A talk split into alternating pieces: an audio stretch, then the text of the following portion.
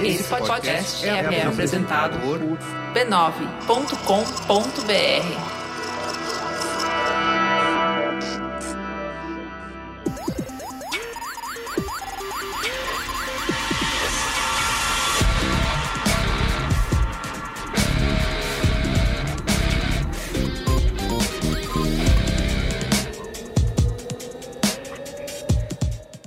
Sou Carlos Merigo, esse é o Braincast número 375.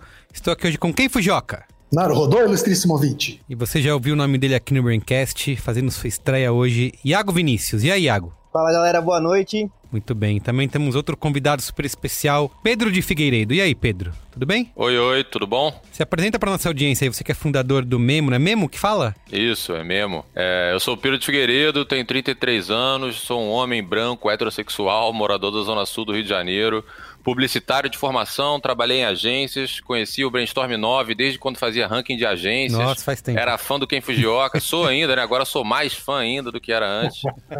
é isso, estou fundador do mesmo, é isso. Muito bem. Olha, estamos reunidos aqui hoje a convite do Boticário para falar sobre as novas masculinidades e o homem na propaganda, né? Vamos discutir como os ideais de masculinidade aí atrapalham a identidade do homem e como as marcas podem lidar com isso, né? Como estabelecer diálogo com esse novo público masculino sem recorrer a estereótipos, tá? Mas antes, queria aqui, como sempre, divulgar a rede B9 de podcasts, né? Se você tá cansado de foto e vídeo de parente furando a quarentena, ver todo mundo na praia, você pode ouvir os podcasts da rede B9 acessando podcasts.b9.com.br. Que eu queria lembrar, aliás, que uma frase do Marco Melo, que já está eternizada nos nossos corações, Iago, que é podcast não tem olho, tá? O podcast não te julga se você tá em casa fazendo quarentena ou se você tá na praia. Você pode ouvir em qualquer lugar. É isso. Tá bom? Não, a gente não julga e não se importa também. É, exato, exatamente. É tranquilo. Assim. Faz o que você quiser, tá? Então é isso. Você pode acessar podcasts.b9.com.br ou procurar. Procura por B9 em qualquer aplicativo de podcasts que você vai achar a gente. Queria aproveitar que quem Fujoca está aqui, pedir para ele falar do Naruhodo aí, né? Que só sobe nos rankings de audiência, né? Sucesso de crítica e de público. Qual foi esse último episódio aí, quem? Ah, o último episódio, mais recente é o 251, episódio 251, que é sobre síndrome do impostor que tá com uma audiência aí acima da média, viu? É, porque o pessoal tá preocupado com esse, com esse tema, né? Todo mundo se sentindo impostor é. um pouco. Quem nunca, né? Quem nunca? Isso, exatamente. Você pode acessar naruhodô.b9.com.br tá? E acompanhar todos os programas lá. E também, por último, queria lembrar você que quer fazer parte da Brinquesteria Gourmet, né? O nosso grupo secreto, fechado, premium, personalité, Van Gogh, é orgânico, lá no Facebook e no Telegram, né? Brinquesteria Gourmet é o grupo dos apoiadores do Braincast.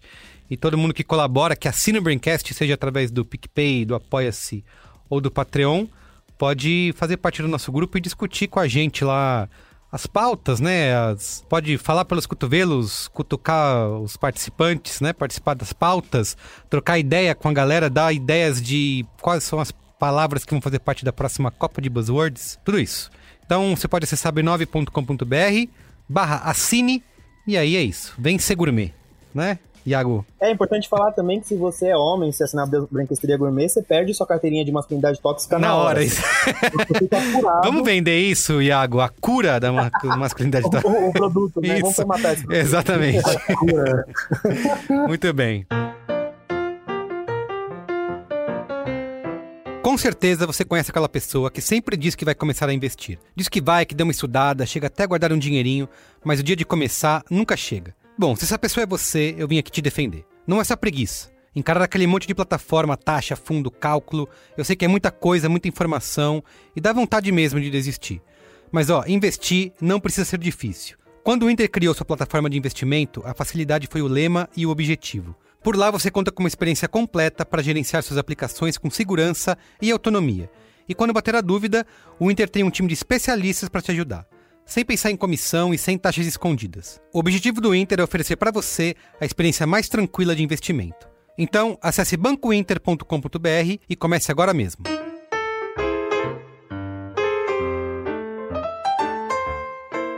Bom, se a gente vai falar de masculinidade aqui, é hora de você escolher a sua próxima perfumaria, que vai além daquele clichê de cheiro de homem. A sua fragrância tem que combinar com aquilo que você gosta. Se você aprecia um bom vinho, por exemplo, experimente a linha Malbec do Boticário. É a primeira linha de fragrâncias do mundo a ser feita no álcool vínico.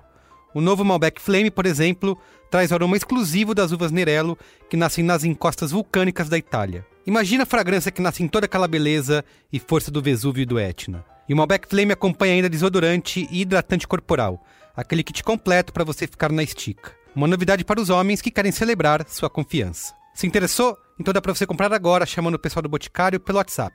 Anota aí o número 0800 744 0010. Vou repetir, 0800 744 0010. Tá? Passa uma mensagem lá pro pessoal do Boticário e experimente o Malbec Flame.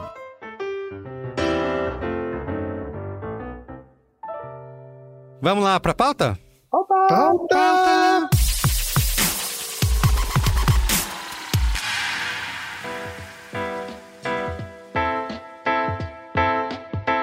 Todo ano é a mesma coisa. Chega o dia dos pais e é hora de vender gravata, relógio e meia. Porque com homem, você sabe como é. Eles só querem saber de carro, futebol e pegar mulher.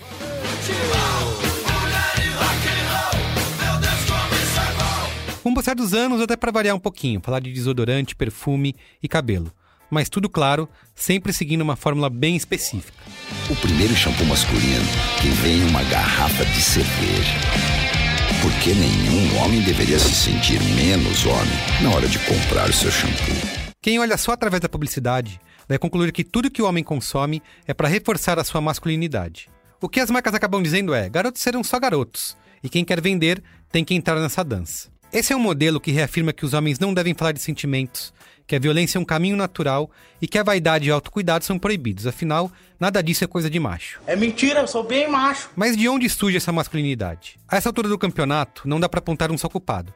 Porém, tem um estudo publicado pelo Google Brand Lab sobre homens brasileiros que mostra que as marcas estão contribuindo para reforçar esse ideal muito mais do que se imagina. São dados que mostram que mais de 50% dos homens preferem tirar sarro ou fingir que não percebem quando os amigos próximos mudam de aparência. E 49% só fala sobre cuidados pessoais e produtos de beleza quando perguntado sobre o assunto. E olha, quando se extravasa algum sentimento, é batata, mas na metade dos homens já foi chamado de gay ou de afeminado, como se isso fosse alguma ofensa, por mostrar o que sentiam. Esses dados são só uma pequena amostra da cultura que cria homens violentos. Somos os que mais matam, os que mais morrem por violência e os que mais se suicidam na sociedade. São reflexos da tão famosa masculinidade tóxica. Mas aos poucos, um passinho de cada vez, podemos desconstruir esse modelo.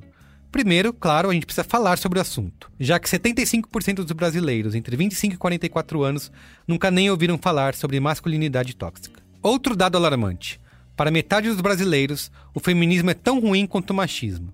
Enquanto isso, as mulheres continuam recebendo 25% a menos que os homens e gastando o dobro de horas por semana cuidando da casa. Ainda bem que existem pessoas que se recusam a seguir esses padrões do que é ser homem.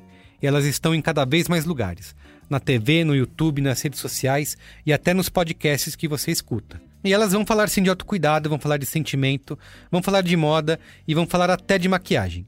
A cada ano, milhares de novas iniciativas aparecem com esses assuntos. E com isso, claro, chega também o desafio para as marcas, que podem ajudar a colocar fim nesse modelo ultrapassado de homem e estabelecer o diálogo sobre novas masculinidades. No Braincast de hoje, vamos discutir o papel das marcas na quebra desses estereótipos masculinos e entender por que passou da hora da gente embarcar nessa mudança. Muito bem, Pedro, queria começar com você, você explicar pra gente o que, que faz o memo, para que serve, do que se alimenta, de co como surgiu a proposta, enfim, acho que é um bom ponto de partida aqui para nossa conversa hoje. Beleza. Cara, o memo é, é, um negócio social de impacto, né, que tem como propósito promover equidade de gênero, fazendo nós homens, né, nós aqui, por exemplo, refletirmos sobre o nosso comportamento, tanto em relação a nós mesmos, né, no, de cunho pessoal particular ali, tanto em relação com o outro do nosso círculo social mais próximo e também com a sociedade de uma maneira geral. A gente faz isso no Memo de três formas distintas, né? A primeira delas é com os grupos reflexivos de gênero voltados para homens, que a gente antes da pandemia fazia de forma presencial no Rio e em São Paulo.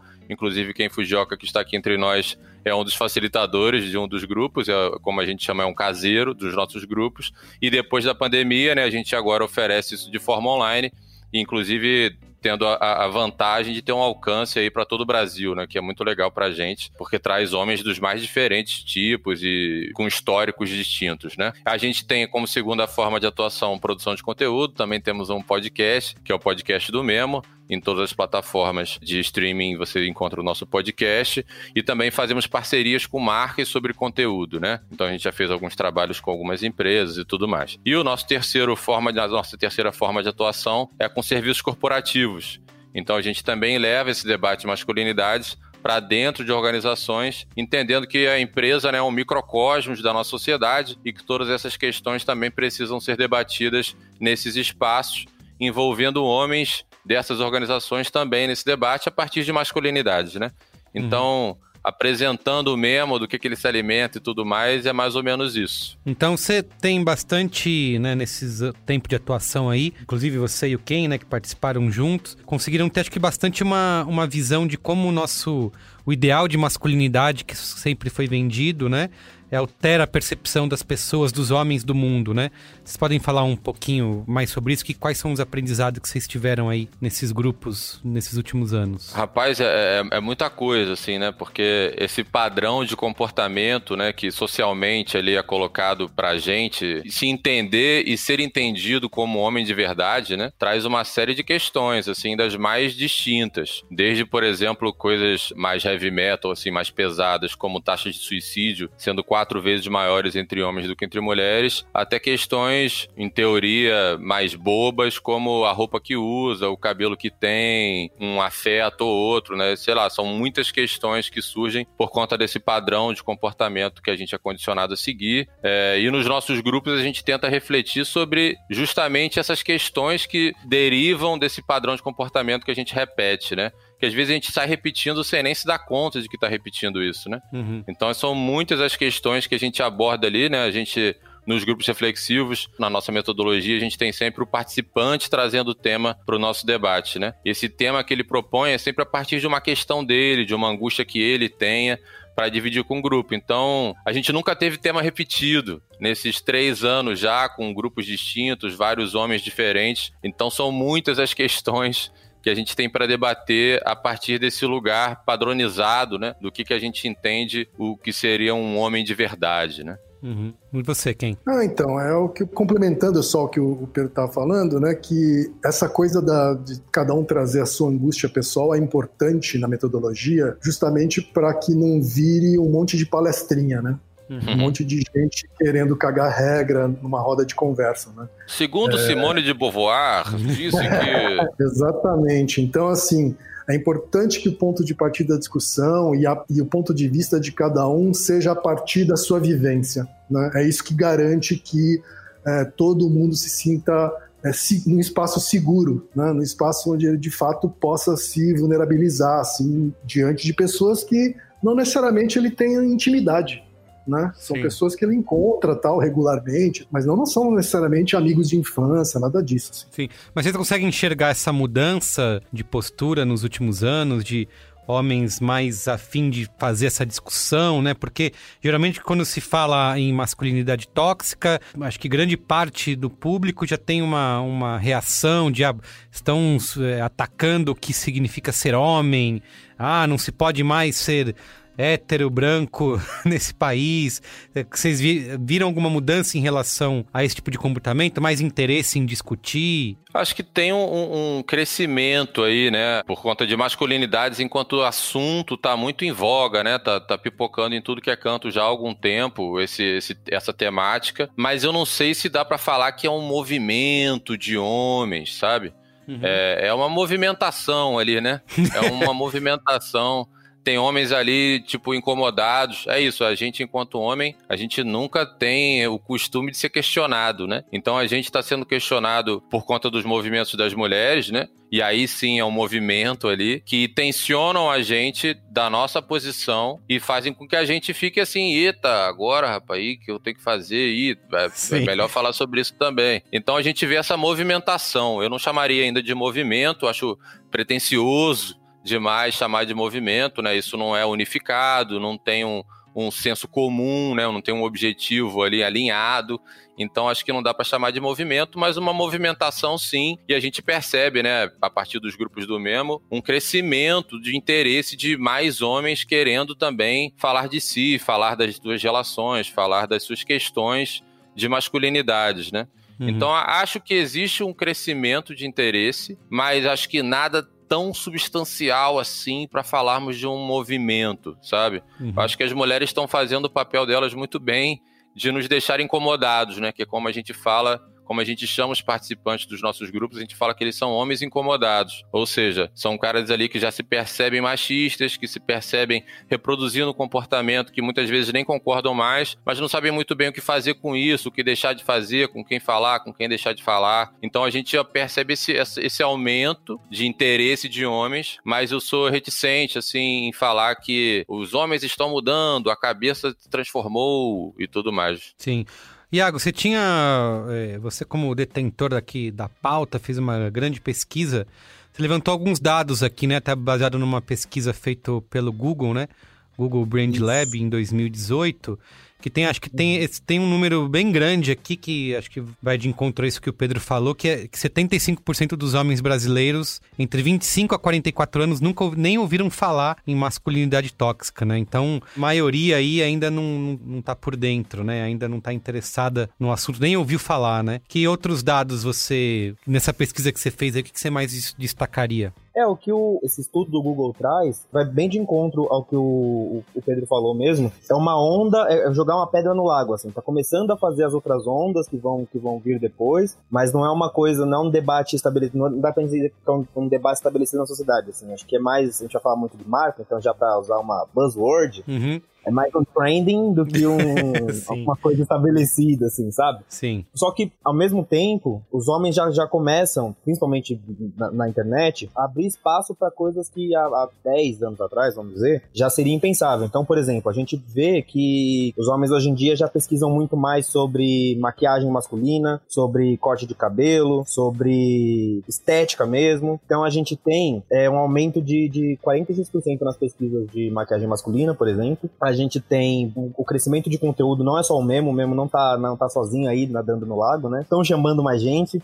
Então, Sim esses dados que a gente tem desse estudo do, do Google Brand Lab for, foram compilados em 2018. Já em 2018 a gente já tinha mais de 3 mil vídeos rolando no ano, dados upload só debatendo o tema da masculinidade. Esses vídeos geraram é, 10 milhões de views durante o ano de 2018. Então você nota assim as pessoas começando a é bem o resultado do incômodo, assim, começando a falar desse autocuidado, mas essa ação ainda é, é baixa. E aí a, prime a primeira coisa que as pessoas associam depois de fazer essa primeira pesquisa sobre masculinidade, começar a entrar no debate debate é uma pesquisa mesmo por produtos. Então é realmente falar mais de corte de cabelo, é falar mais de, de beleza, é falar mais de desodorante e, e maquiagem para homem, o que, que eu vou fazer para não ficar fedido no fim do dia, que talco que eu vou usar depois do futebol. E que essa parte estética sempre foi um lance que gerou, muitas vezes, acaba gerando é, deboche, né? Piada, né? Se o, o, homem nunca pode falar de forma aberta, né? De que faz uso desses produtos ou que se cuida. Até um simples corte de cabelo pode acabar virando é, piadinha, né? Nunca é um lance, sei lá, elogioso, né? Nossa, você cortou cabelo, como você ficou bonito, sei lá, algum tipo. É sempre. É, não, homem, homem elogiar um outro homem, elogiar a beleza do outro homem é um tabu. Assim, Exato. Né? É, é, a dificuldade que o homem tem de a masculinidade frágil, né? De, de elogiar a beleza de um outro homem. Assim. É, o, é usar o boa pinta, né? Numa, ah, que, é. esse cara é um boa é. pinta. Mas... Pintoso, né? Esse, esse cara é pintoso, esse cara é pintoso. Isso. É, não, e, e, é isso, assim, isso tudo traz que 50% dos homens relatam que eles já foram chamados de, de gay de uma forma pejorativa, enfim, quer dizer, 50% dos homens, mais de 50% dos homens preferem caçoar de alguém quando a pessoa vem falar de produto de beleza. Então é muito uma coisa da internet mesmo, porque a pessoa vai lá procurar meio escondido no, no dar o Ctrl Shift N pra fazer a pesquisa ali. Sim. Uma coisa que eu vejo é aquela mania de homem precisa comprar esse. Até já entrando um pouco nessa questão das marcas, talvez esteja me adiantando, mas eu queria citar esse caso é, que as marcas, muitas têm a necessidade de fazer o homem barbudo, macho, lenhador, nos produtos de beleza, né? Eu, a, a, Ju tava, a Ju tava tirando sarro outro dia lá em casa que ela pegou um desodorante que eu comprei e era lá, tipo, lenha, sabe? Sei lá. Pegador. Pega isso, não precisa. É, ou, ou, aquele, aquele, aquele parte lá, aquele desenho do cara barbudo, né? É, tem que ser isso, senão eu não posso comprar, né? É, a gente teve uma, uma onda no começo dos anos 2000, que é o que eu lembro, né, da minha infância, assim, que foi quando começou a se falar no metrosexual, na instituição Ah, que era o homem sim. metrosexual. E aí eu percebi que essa, essa primeira onda ela foi muito negativa, né? Porque rapidamente saiu de um, de um assunto que era ah, a galera vai começar a conversar sobre como é, como, como se faz um homem, e já virou logo, ah, você vai ficar mais macho do que nunca. Você vai fazer essa barbinha na régua aqui. E agora você vai virar o lenhador, você não vai ser uma pessoa com uma barba, sabe? É, Vai, vai falar, Pedro. Não, só, só reforçando isso, esses símbolos, né? É, e aí, produtos de higiene e beleza. É o momento ali onde o homem, em teoria, tá se cuidando, né? Tá externalizando essa vaidade, né? Que ele tem tão reprimida dentro dele. Então, os produtos, as marcas acabam comunicando de uma maneira para que ele não se descole da virilidade, né? Da, da macheza dele. Então é tudo uma caveira, é um pirata, é um lenhador, facas, espadas, é sempre coisas assim muito doidas, que não é só um produto de barba, gente, né? Só um hidratante para não sei o quê. É tudo assim, muito doido. Muito. É só um shampoo, né? É, pô, pelo amor de É Deus. só pra lavar o cabelo. Você não vai virar o guerreiro, né? É, que O besteira, né? lenhador é uma outra coisa, ele não se parece com isso que você tá imaginando aí. Pois é, a gente nem conhece, quem conhece um lenhador, sabe assim? Tipo, não é nem uma parada da nossa cultura. Pois É, é. não, e até voltando pro estudo, assim, o que, o que o Google apurou, é com uma pesquisa que fizeram, tal, com a rapaziada, né, com a, com a turba, 49% dos homens responderam que eles, eles falam de produtos de estética, de cabelo que eles usam, shampoo, tal, tal, tal, quando eles são perguntados. Então, assim, é uma galera que realmente sabe, mas guarda em segredo, porque não se fala sobre desodorante. Imagina que eu vou falar sobre o shampoo que eu uso. Se alguém me perguntar, eu, eu falo ali, eu quebro um galho. Sim. Falando que não liga muito, né? Eu não ligo muito, mas. Esse negócio que eu uso lá, esse, esse Isso. shampoo aqui. Eu uso o que tem lá no box. É, é, eu uso sabonete. É. Eu uso, eu uso sabão de coco, né? Mas eu, vocês não estão vendo aí, né? Mas eu tenho cachos agora. Eu sempre tive o cabelo raspado. Eu sempre achei que o meu cabelo era o cabelo raspado, sabe? Não é nem cabelo liso, cabelo crespo, não. É o cabelo raspado. O meu cabelo era esse. Eu sempre tive cabelo raspado desde que me entendo por gente. E de uns anos pra cá, coincidentemente ou não, desde que o mesmo surge, eu começo a deixar meu cabelo crescer. E hoje ele tá bem grande já, com cachos que estão até descoloridos nas pontas. Então, essa, essa ideia de, de, de cabelo, né?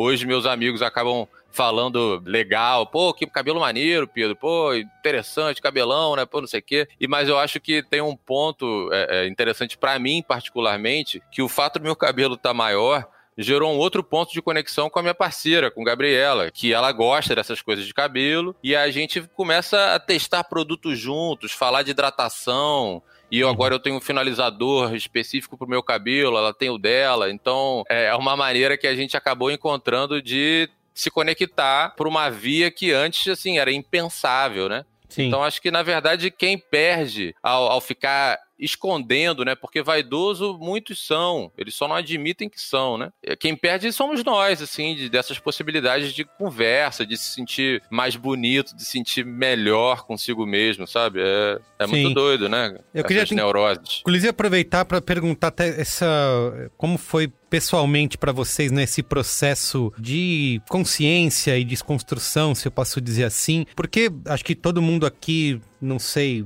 deve ter passado por isso, mas eu também cresci com esses mesmos é, estereótipos, né?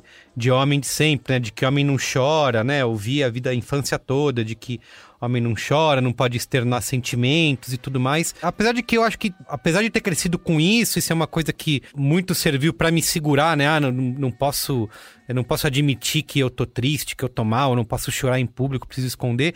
Mas é, eu acho que foi um processo que não me alterou de uma maneira de me transformar num, num cara tóxico, assim. Eu digo isso porque eu até percebi isso mais a fundo tendo filhos, né? Tenho dois filhos, um menino e uma menina, desde 2012. E desde o início, sabe? Não, eu já sabia que eu não queria replicar. Era uma coisa. Não digo que eu tava. que era consciente isso, mas eu já sabia que eu não, não queria dizer pro meu filho ah, que ele não podia chorar, sabe?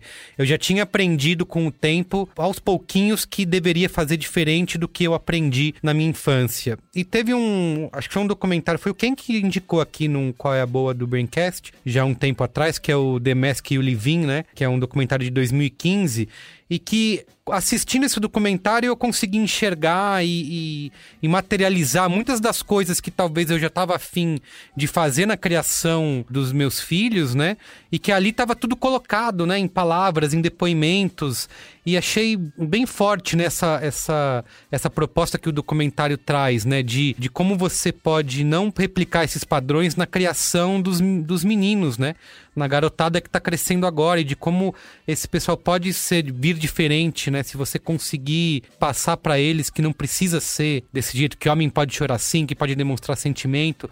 Eu acho que uma das coisas que eu, que eu pensei, né, até assistindo o documentário, quando o Benjamin nasceu em 2012, que era isso, eu não queria que meu filho tivesse vergonha ou medo de falar para mim que ele me ama, ou de falar que ele ama outra pessoa, ou eu falar isso para ele, entendeu? Pô, eu quero criar, eu quero que meu filho tenha essa essa liberdade, né, de expressar os sentimentos dele, falar para a família dele, falar para mim, para a irmã, para a mãe que ama, né, sem que ele se sinta afetado, que ele não é homem por conta disso, sabe? Então, acho que esse documentário, eu queria que até o quem falasse mais sobre ele, ele conseguiu colocar para mim isso, né? Colocar nas cartas na mesa, digamos, né? Era uma coisa que era meio inconsciente, mas que quando você junta dessa maneira ficou, ficou mais claro. Fala aí, quem você que recomendou pra gente, foi o primeiro a falar aqui, como que você chegou nesse documentário, o que, que mudou para você? Eu acho que esse documentário foi um dos marcos para mim, assim, sabe? para me provocar uma reflexão a respeito do meu comportamento, né? Do meu próprio comportamento, dos valores que eu carrego desde criança, assim, porque foi a primeira vez em que eu ouvia a expressão a caixa do homem, né? The Man Box. Já foi traduzido também como a caixa do macho, que tem essas verdades que a gente aprende desde pequeno, né? De homem não chora, homem não expressa sentimento, Isso. homem aguenta o tranco, né? Etc, etc. Assim, e, eu, e foi quando eu percebi que eu passei a vida inteira reproduzindo isso. A vida inteira reproduzindo isso, né? É, é, e muitas vezes, como o Pedro falou, sem perceber. E sem perceber o quanto você, ao fazer isso, você está perpetuando esses valores, você está validando esse comportamento, né? E aí eu falei, cara, eu sou eu sou uh, líder numa empresa, então quando eu me comporto desse jeito, eu estou validando esse comportamento para uma empresa inteira. Então assim, por mais que a gente ache que não é uma pessoa tóxica, né? Por mais que a gente ache que racionalmente está fazendo a coisa com a boa, da boas intenções, a verdade é que a gente está perpetuando isso, e se a gente não tiver a intencionalidade de refletir sobre isso, a gente vai entrar no automático e continuar repetindo. Então, assim, o, document, o documentário teve esse, esse papel para mim, assim, é, na época, foi, foi muito forte. É, não, esse documentário também foi um, um, um marco, assim, para mim, acho que foi a primeira vez que eu vi tão didaticamente, né, no conteúdo audiovisual, que é muito mais fácil de consumir, assim, tudo, todas essas questões materializadas ali, né, e só trazendo o ponto que o Ken falou, falou, de por mais que você ache, né, você tem comportamentos ali que não são legais, por mais que você ache o contrário, a gente costuma brincar no, no memo que um dos nossos KPIs, né, é uma, é, é uma régua inversa, assim, que o cara entra nos nossos grupos reflexivos, por exemplo, se ele fosse se colocar numa escala de 0 a 10 ali, o quanto ele se considera machista, o cara fala assim, 3, 4, eu tô aqui mais para contribuir. E é, quando ele participa do nosso ciclo de encontros, quando ele. É incrível. É, não, é foda. Não, eu vim aqui mais para dividir mesmo com vocês. Mas quando ele sai do nosso. Durante eu falo, né? É, quando ele termina o nosso ciclo de encontros, né, que dura um semestre, são 11 encontros no ciclo, ele sai se considerando mais machista do que quando ele entrou. Sim. Isso porque se dá o reconhecimento do seu comportamento, né? Então, quando o cara. É assim, um. É, né? o cara fala assim, porra, eu nem sabia que eu era tão babaca assim como eu sou. é. Então, isso, isso que gera a, a, a, maluquice na cabeça, né? Que a gente no mesmo busca sempre a responsabilização dos atos, né? E não uma culpa, né? A ideia não é se sentir o cara se sentir um merda, super culpado e tudo mais, mas sim responsável dali para frente sobre o que tá fazendo ou deixando de fazer, falando ou deixando de falar. Então a gente tem esse KPI invertido e eu acho que o, o, é sempre isso, né? A pessoa nunca acha que tem um comportamento equivocado, por mais, sei lá, atento possível que seja, se não fizer parte, como quem falou, da intenção de se questionar e ouvir outras histórias, porque, cara, tem uma magia, né? Uhum. De ouvir outros homens, que é impressionante. Quando você pensa que aquela questão ali não é sua, o cara vai e fala de um jeito. E o documentário, Merigo, que você falou, acho que despertou muito isso em mim também, sabe? Uhum. Tinha uma hora que eu falava assim: ah, acho que isso aqui não pega tanto para mim, mas aí 30 segundos depois, o outro cara tá falando a mesma coisa. Eu falei, rapaz, é, é mesmo, né? É, exato. Então, tem esse poder, esse documentário tem. É, esse documentário tem esse poder e é uma coisa que a gente vê muito materializado também nas, né, nos encontros que a gente promove, né? Sim. E você, Iago? Conta aí da sua experiência. Eu, eu tive um caso meio contrário, mas não muito, assim. É, eu fui criado só por mulheres, então a, minha casa sempre foi minha mãe e as irmãs dela. Conheço meu pai, mas assim, ele não teve nenhuma influência na minha criação e tal. E, enfim, uma casa com quatro mulheres negras ali batalhando na vida tal, então era tudo muito sangue nos olhos. Eu não só não tive uma educação que reforçava esses estereótipos machistas, então não, minha mãe não tinha essa de servir minha comida no prato. Assim, minha infância sempre foi minha tia fazendo reparo na casa e eu fazendo a comida, sabe? Sim, você não era tipo o homem da casa que vai ter que ser é... servido. Não, minha família era muito do tipo, você não vai. Não é você, ah, você não pode, você não precisa ser um machão, tal, tal. É assim, você não vai. A gente vai te catar e o negócio vai ficar do seu lado, entendeu?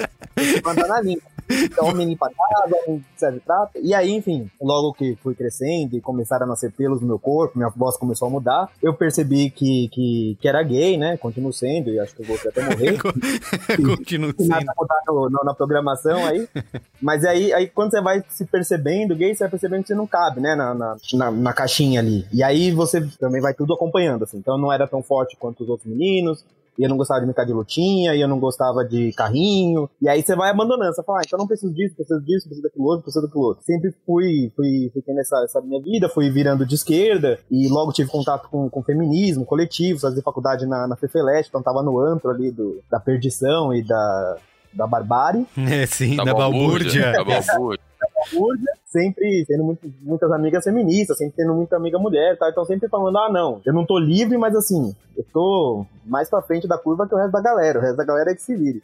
Uhum. E aí, uhum. quando eu fui crescendo e me tornando um adulto, de fato, tendo que, que, lidar com as minhas coisas, assim, eu fui vendo a masculinidade chegando na esquina, sabe? De repente, uma coisa que eu não tinha nem a referência, e aí que eu vi quanto isso era forte. É uma coisa que eu não tinha nem a referência, que eu não, não tive uma, uma a figura do pai ou pessoa, ou enfim, um mestre na minha vida, mesmo assim, é, é, a coisa se manifestava. E eu tenho que me policiar muito, assim, porque eu saio do tom rapidinho, sabe? Uhum. E é curioso, até essa questão do documentário, mas enfim, outros momentos que a gente vai e abre o coração da masculinidade, é como como é fácil doer, né?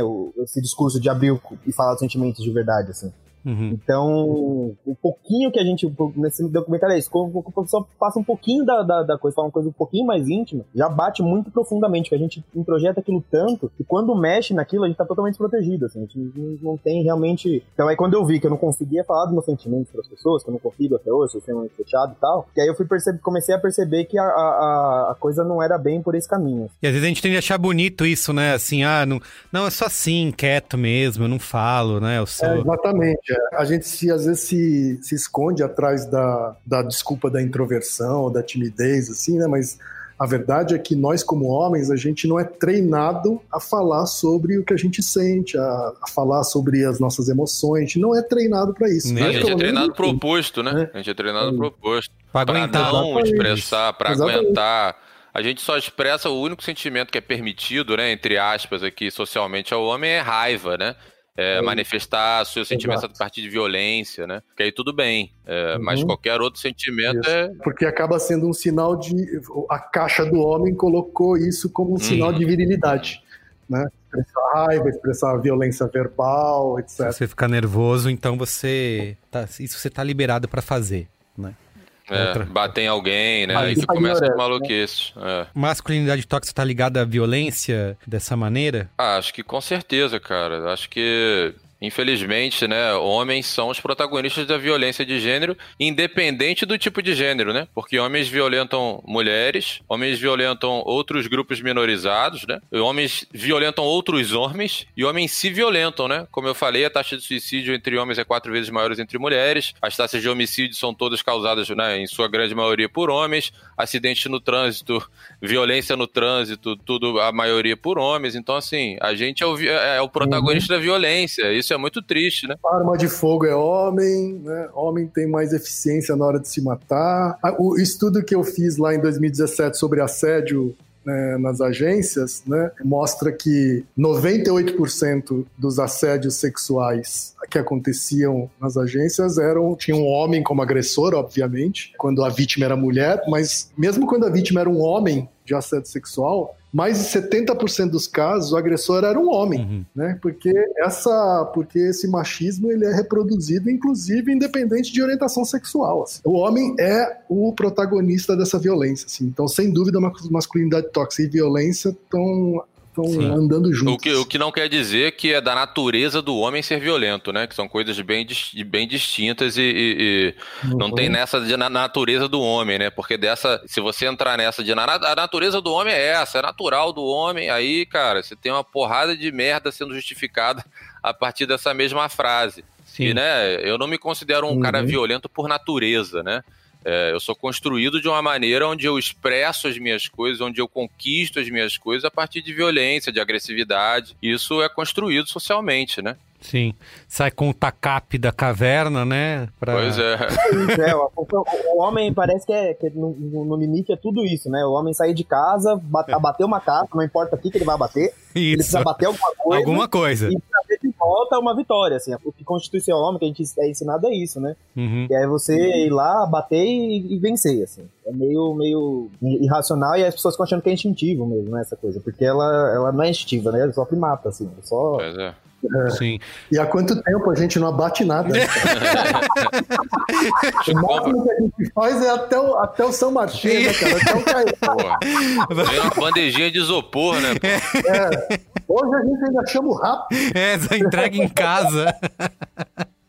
Ai, muito bom. Mas pra, pra gente a gente falou que não tá. É, até o Pedro falou, existe algo acontecendo, mas não dá para chamar de um movimento, né? Assim é, como acontece com o feminismo, né? Aliás, antes de eu chegar nessa pergunta. As mulheres já estão há décadas Isso. se organizando e discutindo, e produzindo material acadêmico, estudos, quer dizer, enquanto que o que a gente está vendo é o nascimento de um movimento, o nascimento de algo que talvez vire alguma coisa. Que aliás, tomara a, alguma as mulheres estão fazendo isso, quem estão sendo xingadas no processo, né? Porque, inclusive, Porra, numa, é. numa dessas pesquisas aí, dizem que as pessoas acham o feminismo tão ruim quanto o machismo, né? Pois é. Inclusive, um dado que é apontado aqui no, nessa pesquisa do Google é a, a, a, relação do termo feminismo com machismo nos resultados de pesquisa. Assim. Se você começar a pesquisar machismo no Google, muito rápido você vai encontrar textos falando sobre feminismo. Então, assim, essa, essa ideia da oposição entre uma coisa e outra, é muito reforçada, inclusive. Mesmo quando, mesmo quando a gente se propõe a falar, ah, não, beleza, eu não acho que sejam opostos e eu vou é, construir nesse caminho, fica uma coisa muito assim, ah, o feminismo em relação ao machismo, assim, a maioria das informações que encontra na internet é muito nesse caminho. E aí isso vai acabando, por mais que não seja o que os textos dizem, acaba reforçando na cabeça das pessoas essa, essa visão, assim. Sim. E aí a gente tem um dado que uma juventude hoje, a gente estava achando que a juventude estava ficando muito mais progressista, a gente toma um balaço na cabeça de que a juventude hoje acha que o, o, o feminismo é, é, tão ruim ou mais nocivo que o machismo. É, teve uma pesquisa feita que você falou da juventude, é que era isso, né? Fez com uma meninada de 17 anos, 16 anos, né? Perguntando sobre feminismo e machismo e, e a galera tem essa visão errada mesmo, né? De que o, o feminismo quer tomar alguma coisa dos homens, né? né? Vocês têm. Chega a gente assim lá no, nos grupos, Pedro? Eu acho que a galera chega um pouquinho, um pouco mais contextualizada, talvez. Sim, lógico. Acho que é essa, essa ideia de feminismo ser né, a mesma coisa, né, o oposto do machismo, né? Ter essa relação imediata, assim, uma coisa com a outra. Eu acho que a galera não tem mais, espero, né, que né, a gente não tenha nenhum homem ali participando das nossas atividades com essa, com essa visão, mas eu acho super importante isso está sendo colocado aqui, porque na nossa bolha de comunicólogos, né? Isso. Parece que isso é assim, é o assunto de 95. É. Ah, não, é, esse negócio de confundir feminismo e machismo, isso aí já passou, pô. A gente já está discutindo outras coisas muito para frente. Também estamos discutindo outras coisas, né? Mas essas questões ainda são centrais no debate em muitos campos fora do aí por aí fora do né, no Brasilzão, no Brasil profundo. Acho que essa ainda é a questão, né? Sim. Então acho importante da gente falar disso aqui, entendendo que talvez no nosso universo, né, no nosso círculo social, esse debate esteja um pouco mais avançado, mas que essas questões ainda básicas são boa parte do que é discutido hoje. Sim. Como que a gente faz para melhorar esse, já que a gente ainda não tem esse movimento, que ainda pode virar alguma coisa, como que dá para fazer essa água ferver aí realmente virar algo, né? Acho que uma delas são essas iniciativas como o próprio Memo, né, que promove essa troca de experiência aí entre os homens, mas o que mais que a gente pode fazer que vocês imaginam para poder aumentar essa, essa discussão? Cara, eu, eu acho que tem, a gente precisa de coisas, né? A gente até às vezes conversa, eu e o Pedro, a gente conversa sobre isso, sim. A gente precisava de, precisa de iniciativas que tenham escala, sabe? Então, quando o Pedro tomou a iniciativa, por exemplo, de abrir a metodologia para que qualquer grupo de homens possa usar e criar o seu grupo reflexivo, a tentativa é de dar escala para a coisa. Né? Porque não adianta ficar só meia dúzia de grupos discutindo isso. Vira só uma bolinha, né? Então a gente precisa fazer com que isso se popularize. É, uma outra coisa que para mim daria escala é isso tá nas coisas massivas, né? Então assim, esse tipo de assunto ser abordado de maneira didática em novela das nove entendeu? Na novela das nove, assim, né? porque a gente ainda é um país que tem altíssimas audiências na novela das nove, é onde muitos dos valores são multiplicados ali, mas por, eu não vi ainda nenhuma novela tomar isso como uma causa e, e discutir isso de maneira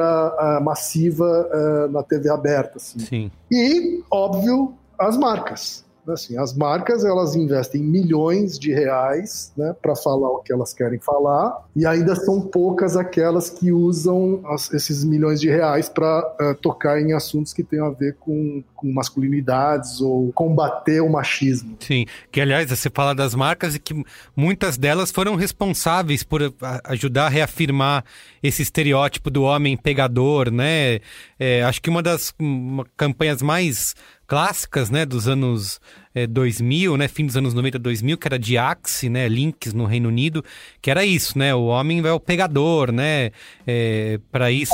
Ah, pegou um monte de mulher. Exatamente. Era basicamente essa fórmula da comercial dele. Isso, e que eles começaram no, no, nos últimos anos a a rever essa postura, né? Mudaram de conceito. Acho que outra marca que fez isso também foi a Gillette, né? Com algumas campanhas recentes que vão diretamente no na, na veia, né? Eles não estão dando volta para discutir o assunto, né, da, da nova masculinidade do papel do homem. Eles estão é, realmente cutucando ali porque enxergaram que realmente é, precisam mudar, né, a comunicação da marca. Eu acho que algumas iniciativas como essa, né? É, geralmente é nessa categoria, né, de cuidados pessoais, assim, higiene cuidado pessoal que, que acontece essa iniciativa, né, de marcas começarem a, a tatear esse tipo de valor, essa discussão mais identitária, né? E, é, aconteceu a mesma coisa no, no, na beleza feminina também. Sim. Né? Foi nessa categoria que começou a se, se falar sobre é, diversidade de beleza, a representatividade das mulheres negras, né? a inclusão delas no portfólio de produtos, etc. Então, tradicionalmente é uma categoria que primeiro começa a tatear. Essa categoria, né, de higiene e beleza, por exemplo, ela, ela tem até um outro porquê, né, de entrar nessa também para além da, da responsabilidade social, vamos dizer assim. Porque para elas é interessante do ponto de vista de consumo, né?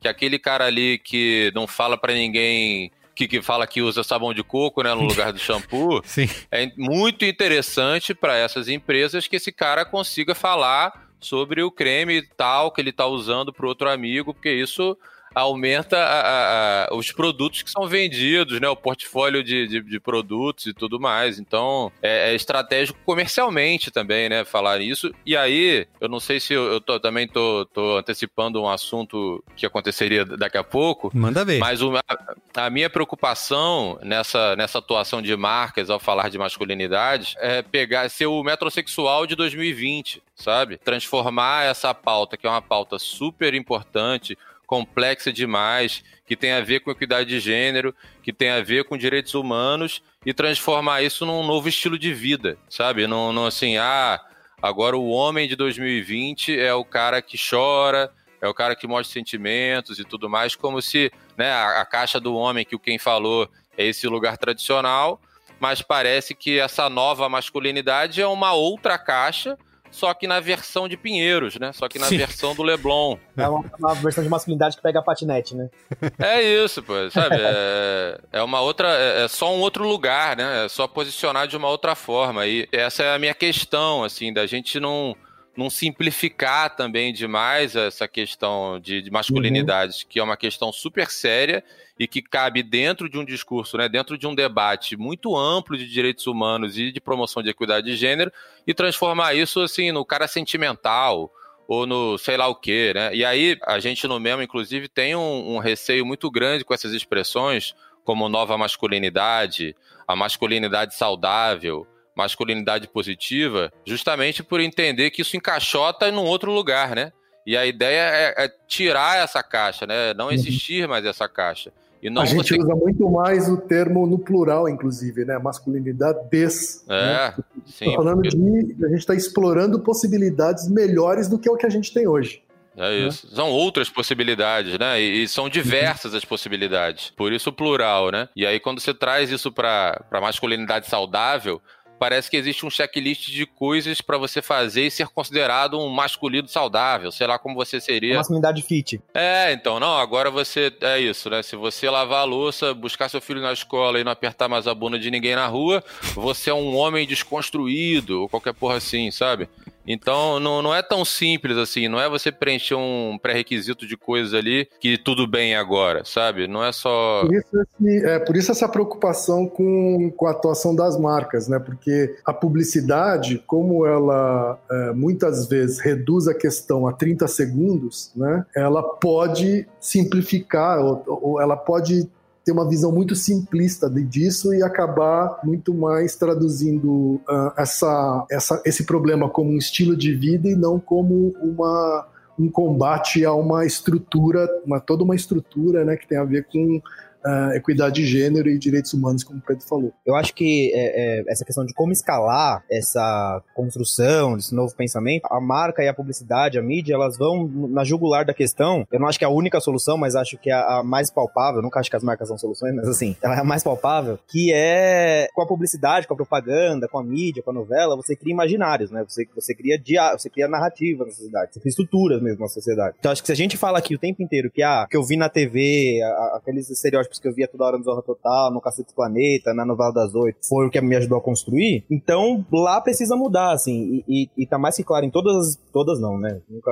nunca vou generalizar, mas em grande parte das experiências que a gente tem visto de marcas que enfrentam, inclusive, esse, esse, esse debate, que a gente sempre fica, né, ah, mas não vai vender, ah, porque o boicote da galera conservadora, ah, porque o Bolsonaro, o Trump, não sei o quê. É, essas marcas não tiveram perda de, de lucro, no geral, assim, porque as pessoas acham que propaganda é, é, é aquilo que você gosta gosta, né? Você vai comprar aquilo que você viu comercial e você gostou da peça publicitária. Não é isso, né? Eu acho que tem um momento que é a escolha, porque a questão do metrosexual que a gente brincou aqui no começo, foi isso, assim. No fim das contas, eles só fizeram um rebranding da masculinidade ao invés de, de, de propor um novo debate, um debate. Um rebranding da masculinidade. Eu vou adotar isso aí, Iago. Faltei mesmo. Mas eh, era um direito à vaidade, né? A, a, conversa sobre a metrosexualidade no começo e virou direito a você, enfim, você virar um lenhador e tal. Isso foi uma escolha, entendeu? Eles podiam ter feito uma outra escolha naquela época, não, não fizeram. É, agora, de novo, a gente tá pautando isso, provavelmente também não vão fazer, enfim, mas a gente tem que ter pelo menos a, a, a noção e o conforto de saber que as marcas elas estão escolhendo o caminho que elas estão seguindo, assim. É, eu acho que as marcas, acho que marcas não pautam nada, né, assim, né? mas elas podem, como você falou, elas podem escolher pegar uma fagulha uhum. e transformar num fogo maior. Né? Eles têm o a verba de publicidade, ela pode ser uma gasolina que pega uma fagulha e transforma numa fogueira. Mas a fagulha precisa existir. Né? Eu acho que essa discussão sobre masculinidades hoje ela é uma fagulha, tá? Como o Pedro falou, assim, a gente é, é uma pura fagulha que acontece de maneira localizada, ainda nichada. Quando você fala assim, ah, 10 milhões de views em vídeos sobre masculinidades, nenhum ano é nada. Né? 10 milhões de views do Felipe Neto faz em uma semana. É. Então ainda é uma, um tema nichado, né? Então Acho que quando uma marca resolve falar sobre isso, espero que marcas resolvam falar sobre isso, eles vão ter esse potencial de pegar essa fagulha e transformar num fogo maior, assim. Mas, como o Pedro falou, espero que elas façam do jeito responsável, né? Porque não, vire, não fique pasteurizado de novo e vire um metrosexual 2 aí. É, é, vocês têm. Como que vocês acham que isso poderia ser feito, assim, sem criar esse novo, essa nova caixa do homem, né? Essa nova caixa do macho. Uma coisa que sempre foi muito comum ver, até do lado feminino, é sempre mulheres ligadas a produtos de limpeza, né, a cuidados da casa e talvez se você colocar mais homens nesse papel, né, de de cuidar do filho, né, de, de cuidar da casa, né, de não ser esse homem é, até acho que tem uma discussão toda a ser feita aí, até so, da própria masculinidade negra, né? Que é, é hiper masculinizada, né? Que aí o, o, homem negro tem que ser ainda mais é, machão e mais forte fisicamente. Sexualizado, é. Isso, é sempre cobrado por isso, né? Até o, o, Túlio Custódio, que já gravou com a gente aqui no, no Braincast, ele já falou isso também, sobre isso num documentário, né? Não lembro qual que é o nome. Não sei se você lembra, Iago, qual que é o que ele participou. No Silêncio dos Homens. Silêncio, Silêncio dos, dos Homens. homens. Pedro, Pedro participou também. Participou né? também? Conta aí, Pedro, como é que é esse... Foi um documentário é, produzido, organizado, ele, idealizado pelo Papo de Homem, e aí ele, ele é isso, acho que retratou, é meio que é um Demesk o Levin Tupiniquim, assim. Sim. É muito legal o documentário também, é um documentário muito bem feito, né? Ficou muito bem produzido, acho que o Papo de Homem já também trabalha com essa temática já tem alguns anos, né? São caras bem legais, assim, e que conseguiram ter um alcance relevante, né? É isso, acho que não são um Felipe Neto ainda, mas esse documentário trouxe uma visibilidade importante para o debate, assim, né? De masculinidade de uma maneira geral, porque conseguiu trazer é, para o campo brasileiro né, esse debate de uma maneira muito bem feita, que tem inclusive uma parte específica sobre masculinidades negras. Uhum. Eu não uhum. sei se foi sobre isso que o Túlio falou. O Túlio é um cara querido, fica aqui meu abraço pro Túlio. Não sei se foi sobre essa parte do documentário específico que ele. Fãs, somos todos fãs do Túlio. É. Ele falou. É, então, é, é, esse documentário é muito legal, cara. Eu acho que ainda mais se tratando né, do nosso universo aqui de Brasil, vale muito assistir, assim, é um documentário que acho que teve um impacto muito, muito bom, assim, no, no, debate de uma maneira geral, alavancando esse assunto, né, colocando masculinidades, essa temática em espaços que antes ainda não tinha alcançado, então acho que eles fizeram um trabalho muito bom. Um dos produtores, né, um dos líderes de produção é o Ismael, é, que, é, que, é, negro e, e trouxe esse recorte para o documentário que acho que foi muito bacana, assim, porque as masculinidades negras também são um recorte dentro das masculinidades, né, que também tem questões próprias, assim como asiáticos, né, eu até brinquei com o Ismael, assim, a única coisa que eu senti falta no Silêncio dos Homens foi um personagem asiático, né, porque é, eu também sou caseiro de um, de um grupo de masculinidades asiáticas, né, masculinidades amarelas, não, não é nem asiática, é amarelo, porque a, a Ásia é um, é um, continente bem grande. Sim. Tá? Então a gente tem descendentes de japoneses, chineses, coreanos, taiwaneses e tal, que também tem, tem suas questões próprias. Mas você vê que são, ainda são todas discussões incipientes, né? São, tá tudo ainda começando, né? É, mas você perguntou sobre o que, que dá para fazer, né, Merigo? Isso. Eu não tenho a fórmula aqui, não, mas eu acho que duas coisas seriam importantes, tá? Uma, do lado editorial, eu acho que assim, uma Rede Globo ela tinha que abraçar esse assunto, sabe? E, e distribuir isso na, na, grade editorial deles, tá? porque eles têm esse poder e eles têm essa responsabilidade social de tratar esse assunto de maneira não leviana, né? E no editorial você consegue fazer isso de maneira sofisticada.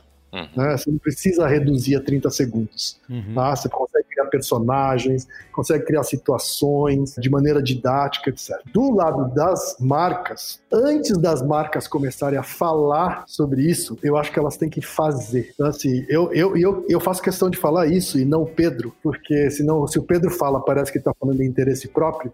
As empresas precisam criar seus grupos reflexivos de masculinidade. Entendeu? Toda empresa tem que ter seus grupos de masculinidade. Como é que uma empresa quer abordar esse assunto se ela sequer dá o trabalho de discutir esse assunto dentro de casa?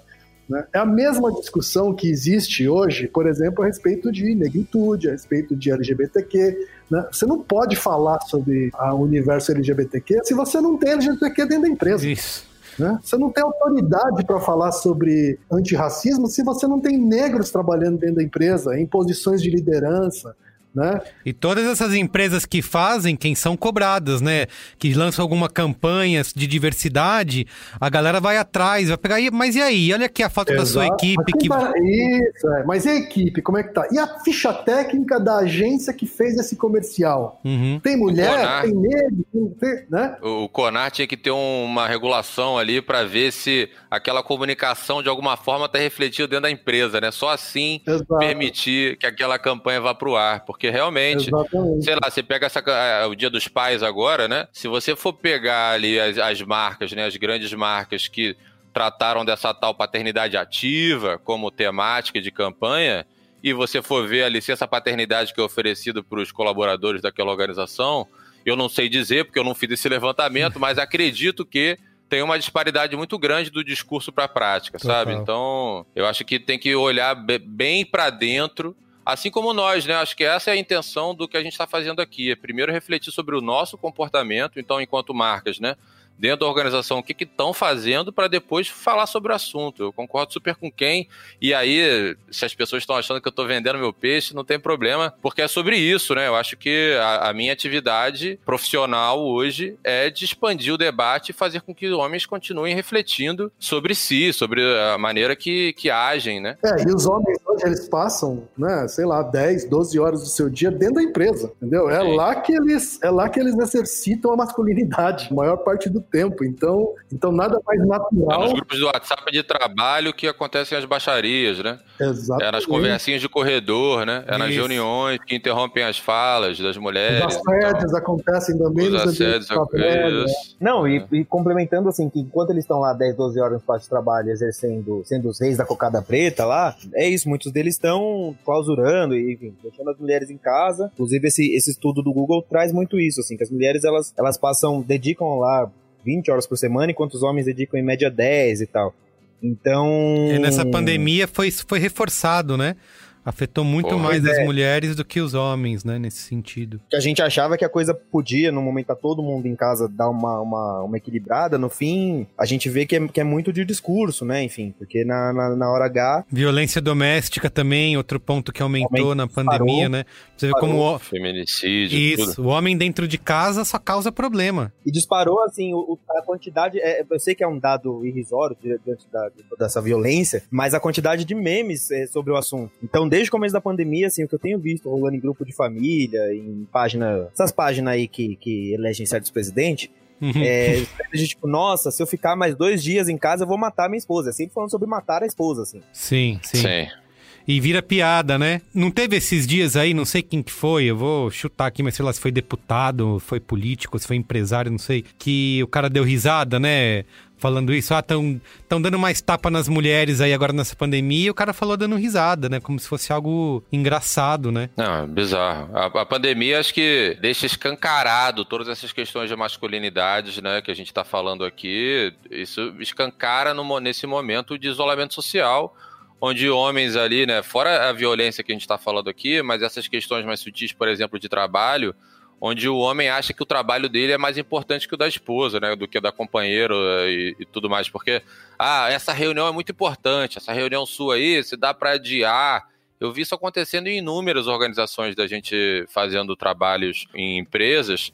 Uma, uma delas, por exemplo, um dos diretores achou que estava tendo uma boa ideia e decidiu dar meia hora de almoço a mais para as mulheres, uhum. já que agora elas vão ter que preparar o almoço, né? Nossa. Então deu meia hora para mais, deu meia hora a mais no almoço. Para ela poder fazendo uma, uma boa ação, entendeu?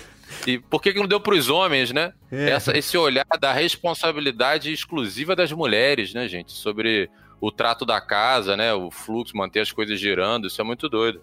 Sim. Nessas horas a gente fica só o meme do Pikachu, né? A gente fala pras empresas assim, ah, então, a gente precisa olhar pra questão da mulher e tal, a disparidade.